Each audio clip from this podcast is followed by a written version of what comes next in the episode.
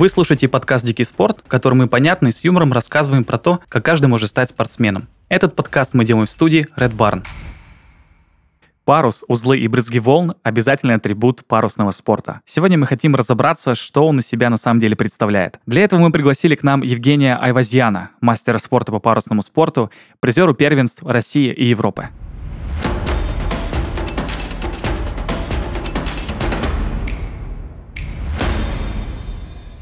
Евгений, привет. Да, привет. А, привет. Мы с тобой за микрофоном общались по поводу парусного спорта, и ты говорил, что этот спорт очень разнообразный, и у него очень много ответвлений. А, И все-таки мы можем сказать нашим слушателям, что такое парусный спорт и какие есть у него течения? Это довольно многогранный вид спорта. Вот, можно ходить э, на крейсерской яхте кругосветки, можно ходить офшорные гонки, они там длятся по несколько дней одна гонка. Это тоже на яхте, а да? можно участвовать, да, это тоже на яхте, а можно ходить э, короткие дистанции в олимпийских классах яхт, вот чем я, собственно, и занимаюсь. Да, а я правильно понимаю, что вот последний класс яхт, он все-таки поменьше, там э, это что-то похоже на виндсерфинг или что-то в другом духе? Нет, э, олимпийские классы, их всего 10, то есть там и яхты, и парусная доска, и вот с недавнего времени это кайтфойлинг. Вот. Есть э, яхты с экипажами, это все тоже олимпизм. Да. Вот. А есть яхты-одиночки. Экипаж э, в составе там двух человек э, и все, не больше. Но ты занимаешься одиночкой. Да, я на парусной доске, у нас э, класс только одиночка и все. Да, а как ты вообще попал в этот вид спорта? Ты не переходил сначала там из экипажа в отдельный вид, или как это вообще произошло? Меня привел э, папа, вот, он сам является мастером спорта международного класса. Сейчас он заслуженный тренер России, вот. Я сначала начинал на яхте, «Оптимист» называется. Все дети проходят подготовку на такой яхточке, вот, и три года я тренировался, потом соревновался на ней, вот, а потом научился на парусной доске, и меня полностью захватил этот класс, вот, ну, собственно, я пошел по стопам отца. А ты сказал, что есть какой-то определенный тип яхт э, для тех, кто только начинает. Это именно для детей или вообще для любого возраста? Э, Нет, оптимист э, это именно детский класс. На нем детки начинают где-то с 7-8 лет, если не ошибаюсь, и аж до 15. А ты со скольки начинал? Ой, это было давно. Ну, я где-то так же, с 8 лет и начал. У тебя никогда не возникало сомнений, что что-то парусный спорт как-то не очень подходит для тебя, учитывая, что есть э, все, всеми знаменитый футбол, баскетбол, волейбол и другие виды спорта? Нет, э, в плане выбора спорта у меня не вставал вопрос. У меня э, закрадывались сомнения, нужен ли мне в принципе спорт. Вот, я просто параллельно еще занимался в художественной школе и все такое. Но как бы прошло время, и я полностью погрузился и понял, что я сделал верный выбор. А чем тебе вообще этот вид спорта понравился? Потому что все-таки он такой достаточно необычный. Мне нравится ощущение свободы и такое погружение в стихию. Не то, что борьба с ней, не могу назвать, что это борьба, потому что ее невозможно побороть. Ну вот сливание такое с природой и вот. А у тебя никогда не возникало, может быть, э, мысли о того, чтобы уйти от одиночки куда-то, наоборот, в экипаж? Э, Нет, абсолютно нет. После того, как я с оптимиста перешел на парусную доску, я понял, что это мое. А почему? Ну, это больно скоростной класс, и я, в принципе, очень э, люблю досочные виды спорта. Я с детства и катался и на скейте, и на сноуборде, и на серфинге катаюсь, и, ну, это как-то ближе мне было всегда. Раз уж мы начали с тобой э, немножко говорить про различия одиночных и э, командных гонок, можешь рассказать примерно, чем они отличаются? Именно, может быть, по духу или по смыслу, э, нужны ли везде одинаковые скиллы или, наоборот, они должны как-то отличаться между собой? На примере олимпийских классов, э, если это, так сказать, командная яхта двойка, то рулевой выполняет задачи, он э, управляет яхтой. Шкотовый, он э, делает основную работу с парусами. То есть скиллы, по сути, немного отличаются. А как вообще на них учиться? Э, Я просто, э, раз уж это совсем разные роли, как люди понимают, кто будет рулевым, а кто нет. Я затрудняюсь ответить на этот вопрос. Да, хорошо. А что про одиночный, что там важно? Умение принимать решения верные. во время гонки, раскладывать гонку по пунктам аж до начала старта. Ну, это чисто опыт или э, это все-таки есть э, какие-то, я не знаю, может быть, предрасположенности у людей? Это приобретенные навыки, да, куча тренировок, и я думаю, что частичка таланта в этом тоже присутствует. Да, мне просто интересно, как вообще такие тренировки проходят. Что происходит, когда ты катаешься на одиночной доске? Это просто есть какие-то определенные километражи, которые нужно пройти? Или это сначала какая-то теоретическая база, а после практика? Да, и существует теоретическая база, естественно. Потом уже все это тренируется на практике. Но в основном хорошая тренировка строится в том, что мы моделируем гонку, только она на тренировке э, довольно короче чем э, на реальной регате. Вот, и мое мнение, что гонка — это лучшая тренировка, и там тренируются абсолютно все элементы, которые будут нужны в дальнейших соревнованиях. А что это за теория вообще? А, потому что я думаю, что все думают, что это какие-то узлы или что-то в этом духе. Ну, это еще на начальном этапе закладывается, конечно, мы там изучаем узлы и все такое. Теоретическая подготовка, она в целом может делиться на три основных этапа. Это тактическая подготовка, техническая подготовка и физическая подготовка. И во всех этих трех очень немаловажных аспектах спортсмен-парусник должен быть хорошо подготовлен. А мы можем подробнее рассказать, что такое тактическая и техническая подготовки, потому что с физикой это понятно. Да, э, тактическая подготовка заключается в том, чтобы спортсмен мог э, разложить гонку до начала старта, чтобы он понимал ветер, течение, какие действия он предпримет по ходу гонки, рынке. Вот. Э, техническая подготовка — это твое владение яхтой, парусной доской, рулежка и работа с парусами эффективная, чтобы ты поддерживал максимальную скорость во время гонки. Да, я еще хотел э, немножко подробнее поговорить про тактическую подготовку. А я правильно понимаю, что спортсмен должен просто вот в день старта, буквально за час, за два, все это, все понимать, что это за маршрут, какое есть течение, какая погода, какой ветер. Использует ли вообще человек в этот момент какие-то там дополнительные приспособления? Безусловно, спортсмены просматривают прогнозы каждый там час, к примеру, и до старта там перед выходом на воду. Вот, и примерно имеет представление о том, какая погода будет э, складываться на гоночный день. Да, а что по поводу технической подготовки? Это вообще долго времени занимает? Просто э, я объясню, к чему этот вопрос. Есть ощущение, что вот парусный спорт с каждым годом становится все более популярным в плане вот такого, ну, наверное, активного вида отдыха. Есть очень много всяких разных бизнесов, которые предлагают тебе научиться стать капитаном, научиться управлять яхтой. А сколько по времени вообще может занять вот это начальное хотя бы базовое обучение?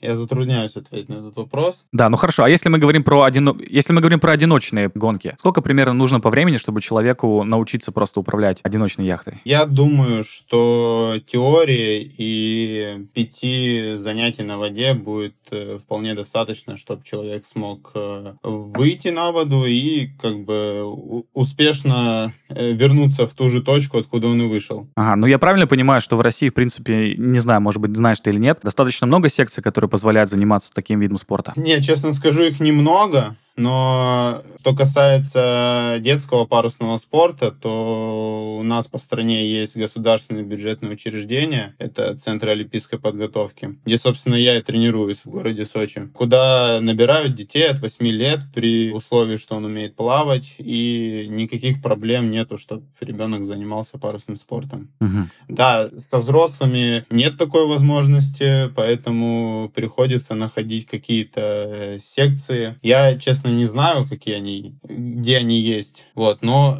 что-то по стране есть. Да. А, ну, я правильно понимаю, что в России, в принципе, не так уж много мест, где, в принципе, можно плавать э, под парусом. Наверное, такое Черноморское побережье, и все? Да, я вас поправлю не плавать, а ходить. Да, простите, простите, ходить. пожалуйста. Э, морская не, не, морская этимология, да. Ну да, их действительно не так много. У нас же страна как бы считается такой холодной довольно. Но Черноморское побережье — это супер классные условия. Единственное, как бы, конечно, зимний период не всегда удается выходить. Сочи, Геленджик, э, Анапа — классные места для занятия парусом. Ну, то есть реки и озера вообще в нашей стране не считаются, как я понял. Это исключительно морской Нет, вид. считаются почему? Нет, считаются почему. Вот водохранилище, к примеру, в Тольятти у нас... Э, Жигулевское море, да. Да, Жигулевское море. У нас проходят даже чемпионаты России там раз через раз. И так, в принципе, в сезоне э, некоторые регаты там проходят. Там классная база для занятий. Основное время все-таки э, вот и сборная России, и просто люди, которые хотят позаниматься парусом, они проводят э, в Сочи на базе Югспорт, потому что ну, у нас самый теплый южный город в России. Угу. Ага. Ну, как я понял, э, нету ни Байкала, ни каких-то больших рек, я имею в виду, может быть, Волгу, Енисей. Вообще э, этот вид спорта абсолютно не создан для таких вот водоемов. Нет, э, нет, нет, нет, нет. Но знаю, что в Екатеринбурге проходит, но у них, Ого. по-моему, какое-то озеро. Ага, ну то есть там тоже, наверное, какое-то местное водохранилище. Надеюсь, те, кто слушает нас из Екатеринбурга, не захотят меня за эту фразу. Нет, там, по-моему, озеро. Ну, по крайней мере, оно так называется, что это озеро.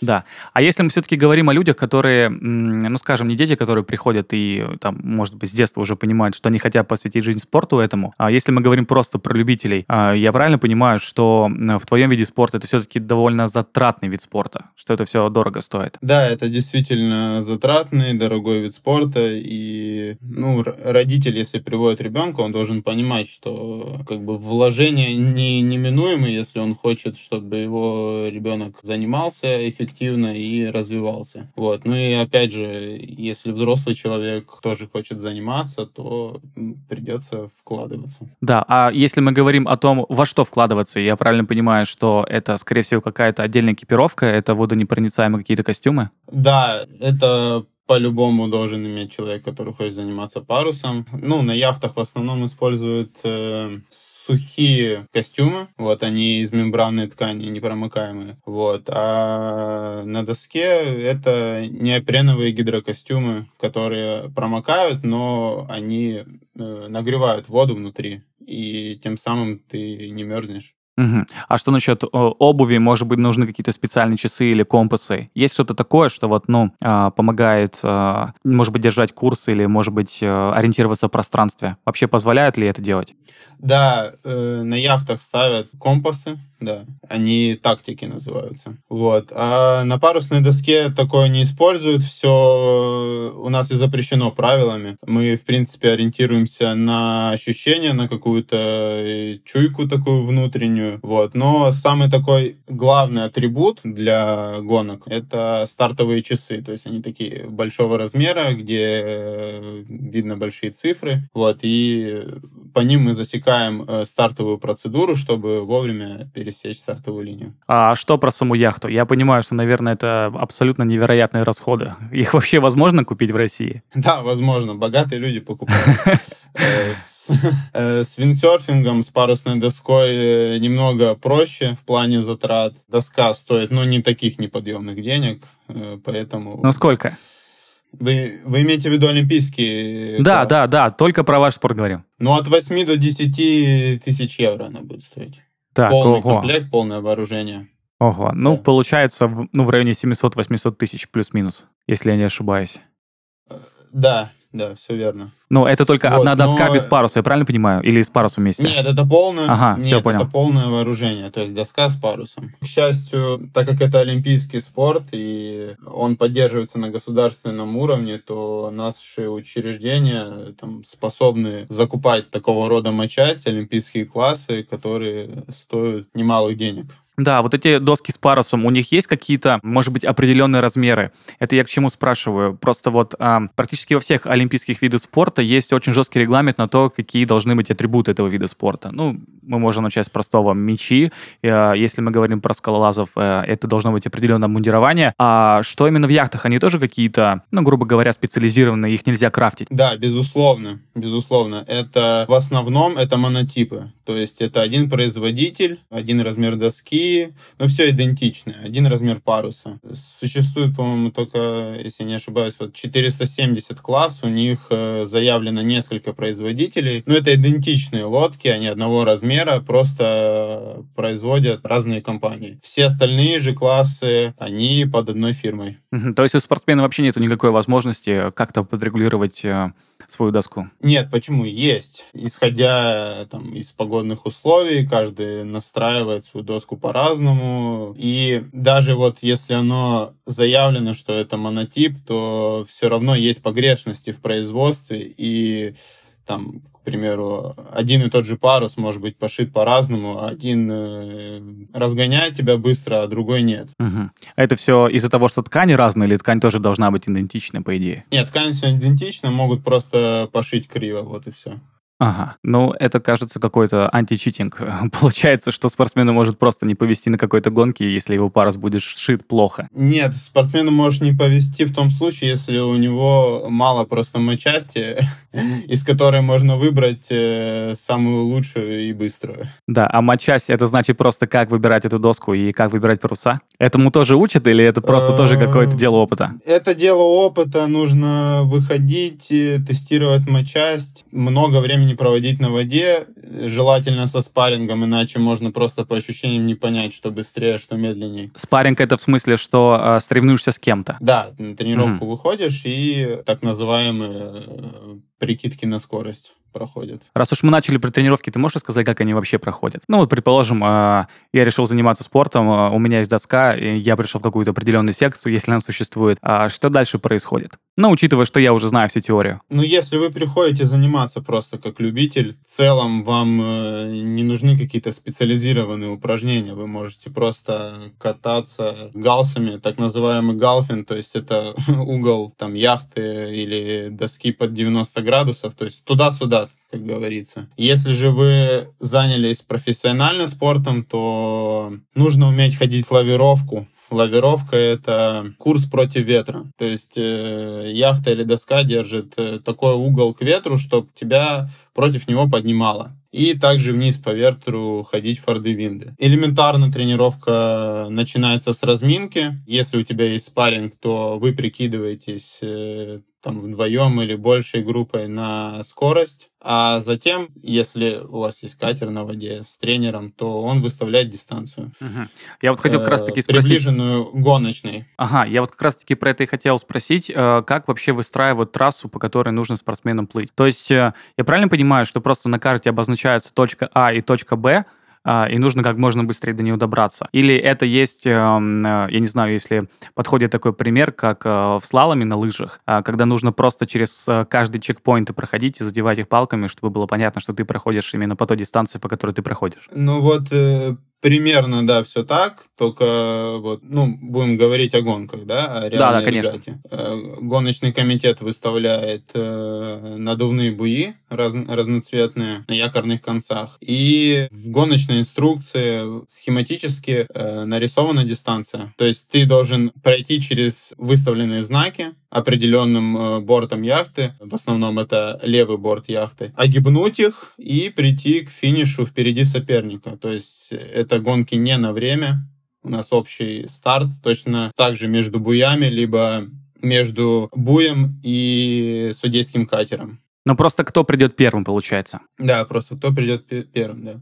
Да, а если, да, если мы говорим про соревнования, есть ли какие-то определенные запреты? То есть, я не знаю, может быть, например, какой-то из спортсменов вести себя, например, агрессивно и, может быть, даже пойти на таран или что-то в этом духе. Просто даже не представляю, какие запреты могут быть в этом виде спорта. Да, у нас целая книжка правил, конечно. Если я не ошибаюсь, вот агрессивно себя вести — это второе правило парусных гонок, и по нему тебя могут дисквалифицировать аж на всю регату. Так, а первое? Вот, и также там первое правило — о, я не помню.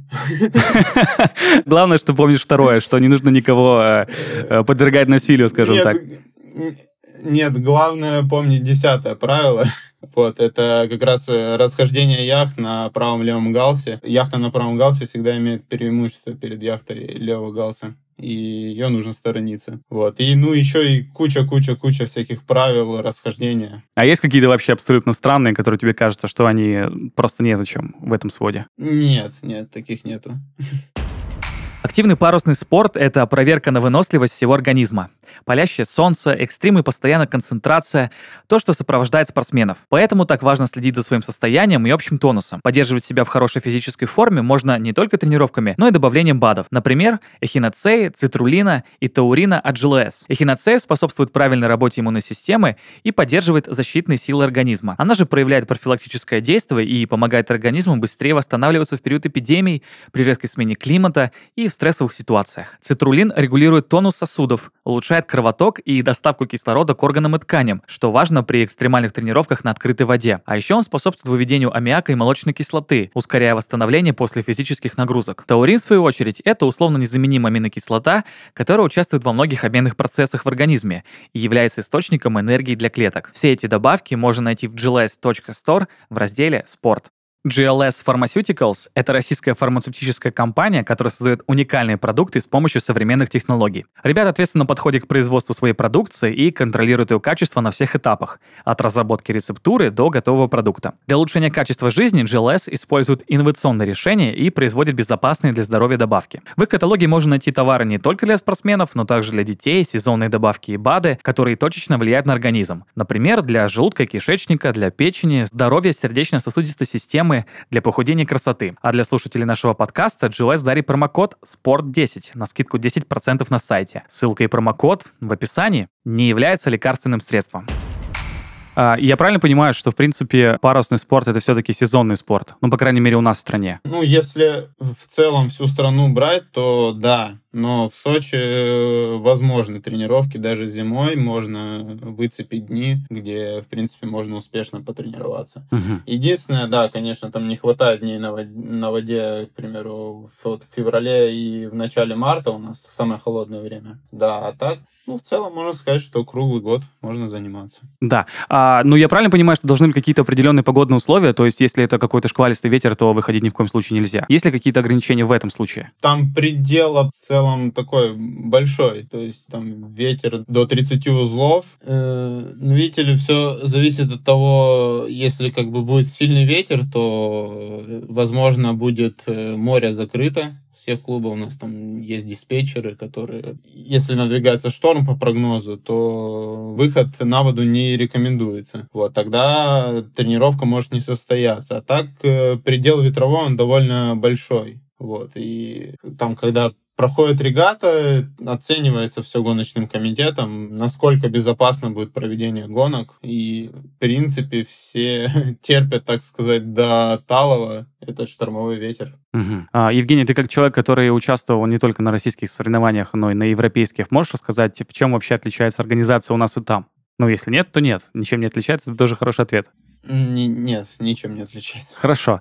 А, а есть ли вообще какие-то отличия в плане подготовки? Знаешь ли ты, как а, готовятся спортсмены из других стран и у нас? Можешь ли ты выделить какие-то, вот, может быть, особенности, которые есть именно у нашей школы парусного спорта? Ну, так как мы, э, к сожалению, не являемся законодателями парусного спорта в мире, то мы очень много информации черпаем непосредственно там от ведущих стран к примеру, как Франция, Голландия, тот же Израиль в парусной доске очень э, сильный. Вот, и со временем мы как бы переняли эту схему подготовки, вот, и тренируемся по таким же программам, как и наши зарубежные соперники. Да, а что это за программы? Я правильно понимаю, что перед соревнованием, наверное, принцип тренировок вообще меняется? Или все-таки нет? Да, да, перед соревнованием меняется, э, сокращается время пребывания на тренировке, они становятся чуть более интенсивными, чтобы войти, так сказать, в гоночный режим. Вот. А основная работа, как ни странно, она проделывается зимой, ну, опять же, при условии, если возможен выезд на теплые воды зимой и раннюю весну. После этого начинается уже гоночный сезон. Угу.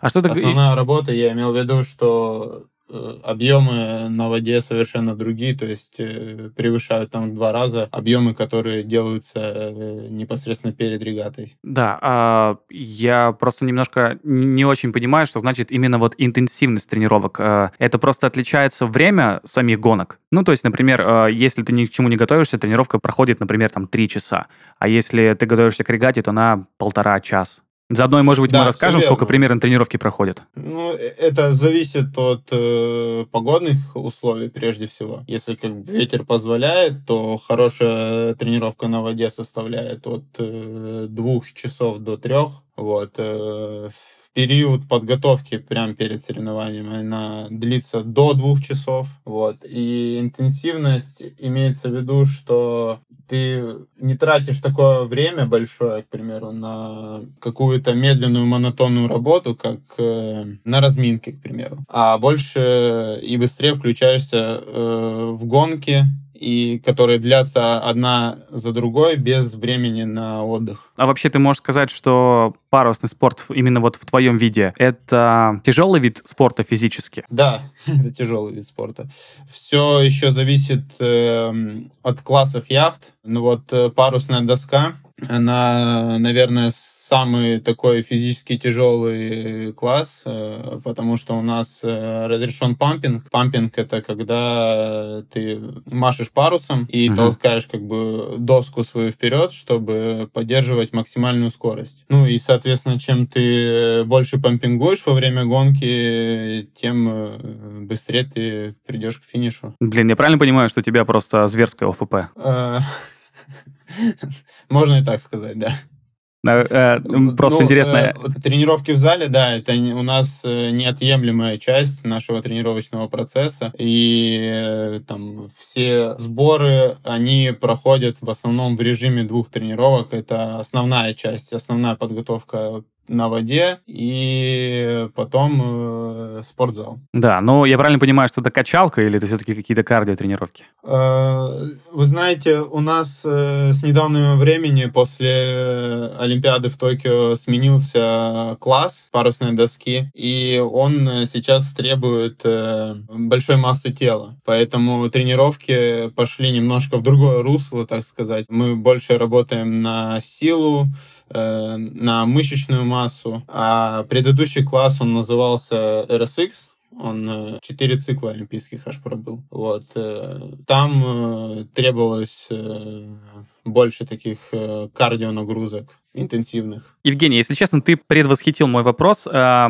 по поводу того, есть ли какие-то ограничения в плане веса, роста, каких-то, может быть, силовых нагрузок. Э, я правильно понимаю, что меняются правила, меняются эти параметры именно в твоем виде спорта? Э, не меняются правила, меняются классы и меняются параметры. Вот, э, верно было бы вот так сказать. Да, у, у нас сейчас э, новый класс парусной доски, он э, э, на подводном крыле, может, слышали о таком фойл так называемый. Вот, и он требует э, большой массы тела. Вот так физика работает, что чем ты сильнее вдавливаешь это крыло в воду, тем быстрее у тебя скорость. Да, а если мы говорим про килограммы, это сколько? Это, ну, просто мне хочется понять, то, э, например, не допуская к соревнованиям, если твой вес, не знаю, меньше 75 килограмм, меньше 80 килограмм, или это не так работает?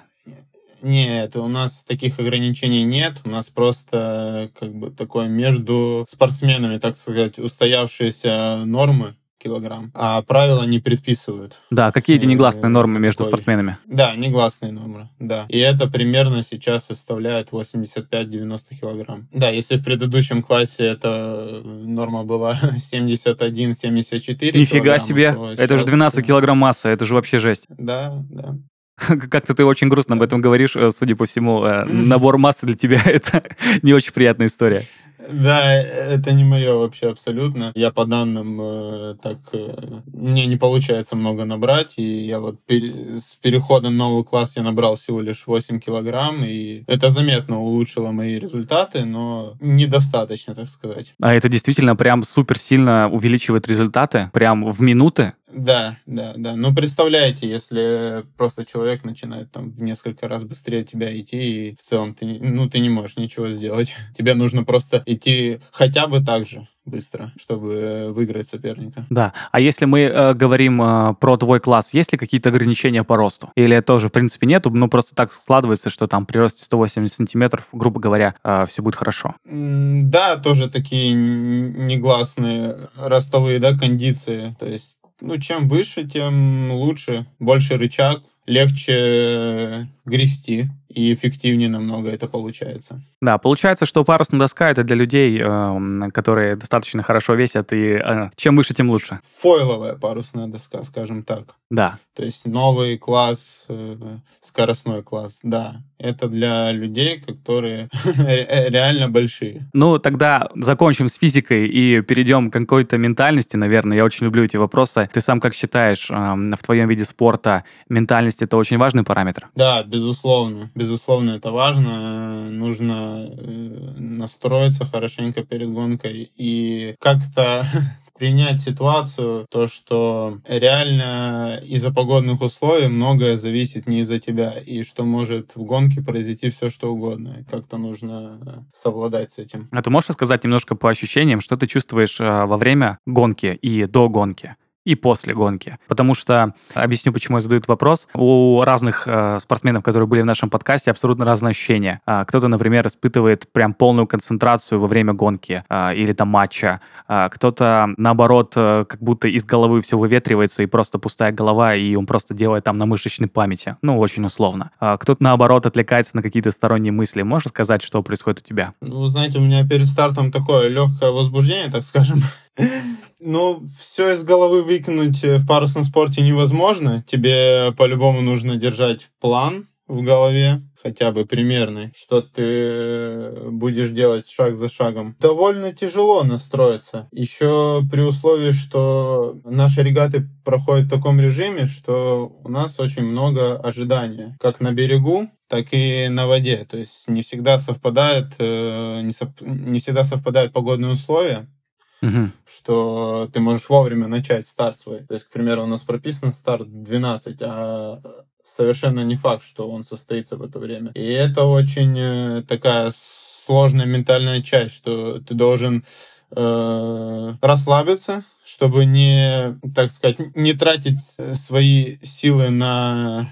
Раздражение какое-то. Да, да, да, да. И понять, что вот когда нужно будет, тогда ты стартанешь. И вовремя суметь сконцентрироваться на этом. А, продолжаем рубрику вопросов не про физику. А иногда я люблю спрашивать про ритуалы. Есть ощущение, что а, в твоем виде спорта они 100% есть какие-то. Есть ли у тебя какие-то ритуалы или в целом у спортсменов парусного спорта? Фу, мне надо было заранее над этим вопросом подумать. Просто не вспомнишь, что ты делаешь э, перед заездом? Ну, условно, знаешь, э, иногда футболисты любят э, потрогать поле руками, например, или что-то в этом духе. Кто-то трогает сетку. Э, в баскетболе всегда мяч, которым будут играть, держат игроки просто, чтобы к нему, грубо говоря, привыкнуть. Есть что-то такое, ну, даже, знаешь, не, не сколько в плане вот объективной подготовки, а просто в плане каких-то, может быть, примет или что-то в этом духе. Ну, и я, когда, я когда выхожу на воду, я приветствую просто стихию, море и, или океан, вот, а в плане э, такой вот, э, как вы сказали, реальной подготовки. Э, я очень щепетильно проверяю мочай, чтобы ничего, не дай бог, там не порвалось, не сломалось. И стараюсь э, очень тоненько ее настроить. А, ну, я правильно понимаю, что ты имеешь в виду именно подход к, к доске перед, перед самим заплывом, что ты трижды перепроверяешь все, что все было в порядке? Да, трижды проверяю, чтобы было все в порядке, и в основном это там за день, за два до начала регаты происходит, и очень очень у многих людей это так происходит. То есть они там к примеру, даже абсолютно как бы такие вещи делают, которые не принесут им э, результата какого-то. Просто для успокоения души это делается. Там натирается доска, шлифуется, полируется и все такое. То есть это на скоростные характеристики, э, ну, мало повлияет, если во вообще не повлияет. Ну да, просто Но настройка для успокоения такая. души, что да, что ты как бы сделал все возможное, вложил в нее душу, и она тебе должна ответить тем же самым. Угу. А ты можешь вспомнить э, самую запоминающуюся гонку, которая у тебя была? Где она была? Когда она была? Что ты ощущал в тот момент? Наверное, чемпионат России 2017 года, медальная гонка. Я пришел вторым, вот, а по итогу регаты я стал первым, и это было очень э, запоминающееся для меня. Вот, это моя первая победа была на взрослом чемпионате России, вот, и да, это ощущалось очень классно. Да, если честно, думаю, что ты ответишь про э, э какую-то гонку на чемпионате Европы. Вы знаете, это было Ну, это было давно уже довольно. В плане, я побеждал на первенстве Европы э, в 2013 году.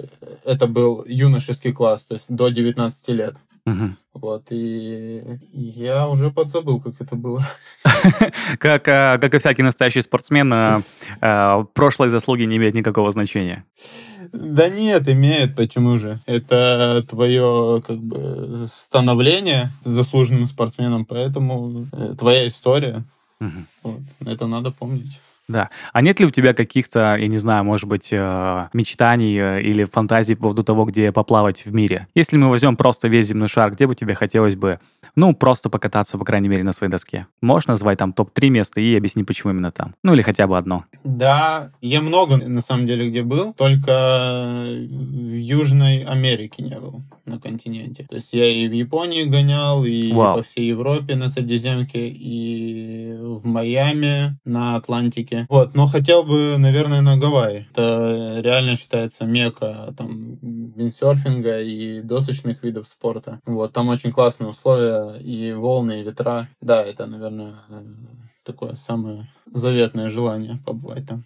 Да, Евгений, раз ты побывал э, во многих частях света, ты э, можешь примерно, я не знаю, порассуждать на тему того, какая стихия где? Ну, условно говоря, э, понятно, что основные твои тренировки проходят в России, но ты можешь как-то описать, э, что это за море у японского побережья, что это за море у Майами, какие у них есть различия вот именно в плане стихии? Просто личные впечатления какие-то или ощущения? Э, да, э, первый раз когда я полетел на зарубежные соревнования, это было первенство Европы в 2010 году. Оно проходило в Кадизе, это Испания, прям самый-самый запад. И там я хочу сказать, что очень такой суровый спот по сравнению там с Черноморским побережьем. Частые шторма и большие океанские мощные волны. И мы попали еще в такой период, э, что, ну реально там каждый день э, сильно дуло с большой волной, и это было прям э, сильно ощущать вот эту мощь океана. Вот. Э, в Японии хочу сказать, что примерно такая же схема, только э, ветра там в целом поменьше, но там приходят э, тайфуны. А если приходит тайфун, то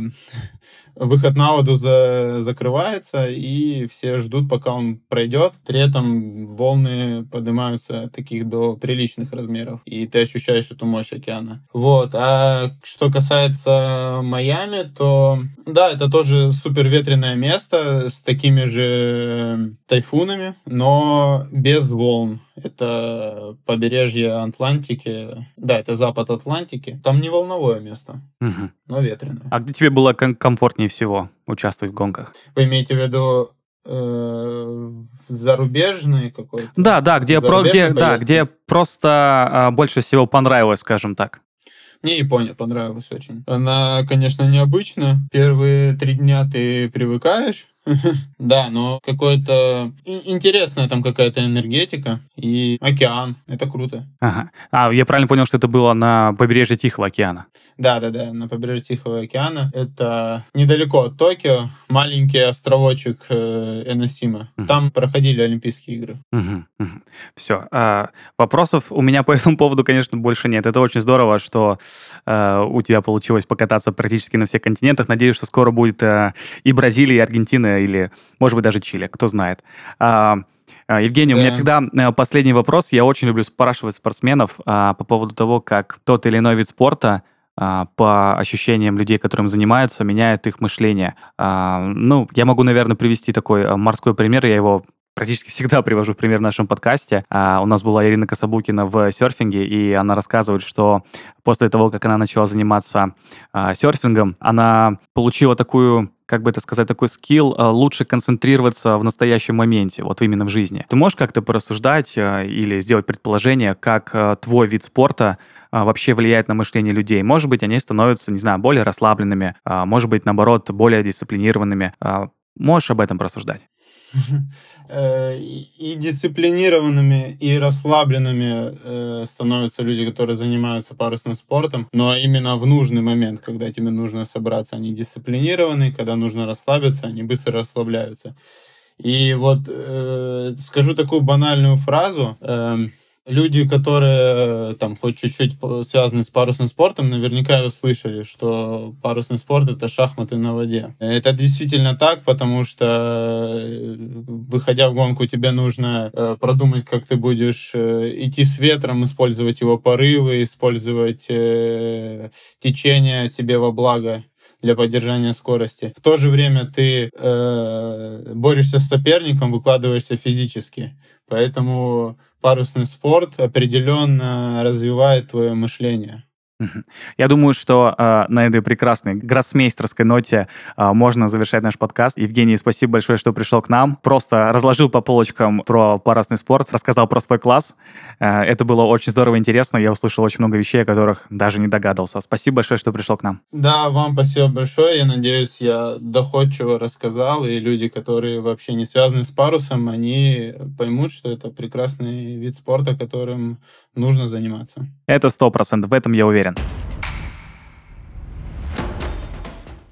Парусный спорт намного многограннее, чем кажется на первый взгляд. Но в любом случае это одна из немногих дисциплин, где человек соревнуется не только с собой, но и с природой. Если вы любите чувство покорения природы, это вид спорта точно для вас. На этом наш эпизод подходит к концу. Ставьте лайки на всех платформах, комментируйте и делитесь с друзьями. Скоро вновь увидимся и поговорим уже о совсем другом спорте.